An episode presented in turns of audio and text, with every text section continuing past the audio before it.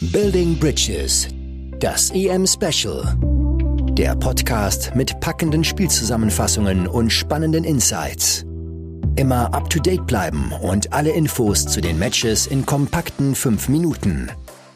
Hier ist euer Host, Sebastian Brödel. Complimenti a tutti. Herzlichen Glückwunsch an alle Italiener zum Gewinn der Europameisterschaft 2020.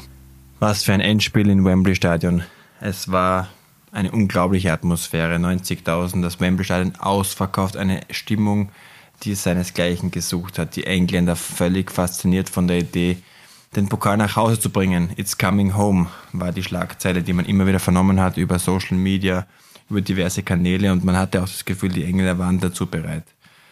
Meiner Meinung nach waren sie es nicht. Sie hatten mehr Angst, dieses Spiel zu verlieren, als die Lust, es zu gewinnen. Es war klar zu sehen. Sie haben eine Taktik gewählt, wie auch schon in den vorigen Spielen, die sehr defensiv ausgerichtet war. Gestern mit der Fünferkette ein adäquates Mittel, wenn du kein Tor bekommen willst, aber um eins zu schießen, fiel es relativ schwer. Dementsprechend auch sinnbildlich, dass ein Rechtsverteidiger auf einen Linksverteidiger flankt und England 1 in Führung geht. Und für die Engländer war dieser Moment ein positives Schockerlebnis. Damit haben sie gar nicht gerechnet, so früh eine Chance zu bekommen. Es war auch sehr lange im Spiel auch die einzige Chance der Engländer. Sie haben dann zunehmend zurückgezogen. Und die Italiener, die in den letzten Spielen unter anderem gegen Belgien oder auch gegen Spanien schon enorme Ermüdungserscheinungen gezeigt haben, wurden von den Engländern nochmal stark gemacht. Es war dann sinnbildlich zweite Halbzeit, rund 70. Minute, als dann eingeblendet wurde, dass die Italiener 70% Ballbesitz haben und die Engländer nur 30 Prozent Ballbesitz. Das ist natürlich eine absolute Katastrophe, wenn du eine Heimmannschaft bist, wenn du dieses Spiel gewinnen willst. 80.000 feuern dich an, 10.000 Italiener waren nur im Stadion und da muss man schon sagen, was ging in den Köpfen der Engländer vor. Und spätestens als Bonucci dieses Gewurschtel im Strafraum ausgenutzt hat und zum 1 zu 1 ausgeglichen hat, hatte man das Gefühl, die Italiener bekommen die zweite Luft. Sie haben endlich diesen Ausgleich geschafft, den sie sich auch verdient haben. Sie haben sehr viel investiert. Sie wollten dieses Spiel auf alle Fälle gewinnen und haben meiner Meinung nach sehr viel riskiert. Aber die Engländer hatten nichts dagegen zu setzen. Harry Kane war nicht als Stürmer aufgestellt, der war eine Doppel-Sechs. Und Raheem Sterling, der nur durch Schwalben aufgefallen war, gleich wie im Halbfinale, war eigentlich nicht zu sehen. So kam es zur Verlängerung, so kam es auch dann zum Elfmeterschießen. Und da kommt natürlich eine ganz, ganz entscheidende Szene in der 118. Minute, wo sich viele natürlich gefragt haben, was passiert jetzt. An der Outlinie standen Rushford und Jordan Sancho, zwei blutjunge, sehr, sehr attraktive Offensivspieler. Aber was machen die in der 118. Minute an der Outlinie, wenn das Spiel noch eineinhalb Minuten läuft?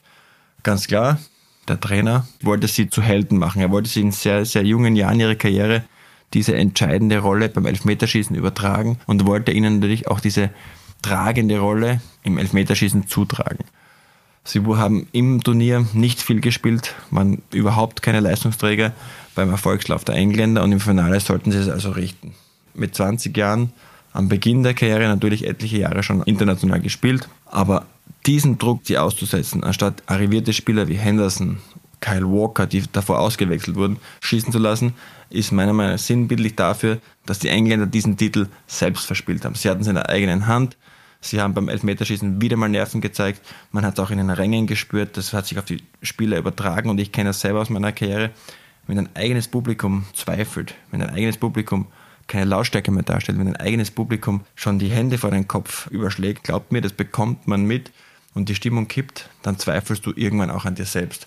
Und du kannst diese Stimmung, die anfangs geherrscht hat, das auch zu einem Tor geführt hat für die Engländer sehr früh, nicht mehr umsetzen. Und genauso kam es. Die Engländer ganz schwach im Elfmeterschießen und dann Gigi Donnarumma ist der Held des Abends und eben die angesprochenen Sancho und Rushford diejenigen, die zu Helden hätten werden sollen und jetzt gebrandmarkt sind, sicherlich für ihr Leben. Denn die Engländer mit dieser Verfassung, traue ich mir jetzt zu sagen, sind für mich kein Favorit auf die WM 2022 in Katar.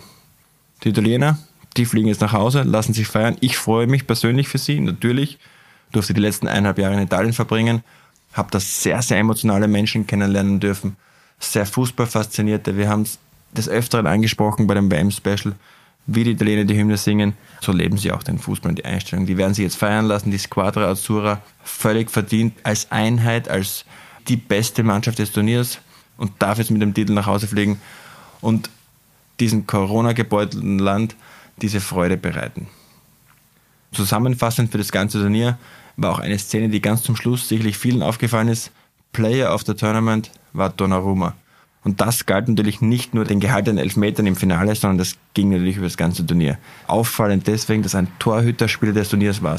Kann man jetzt als Kompliment an den Torhüter werten, an Donnarumma, oder auch als Kritik werten, dass kein Spieler sich wirklich herauskristallisiert hat, der dieser Spieler des Turniers war.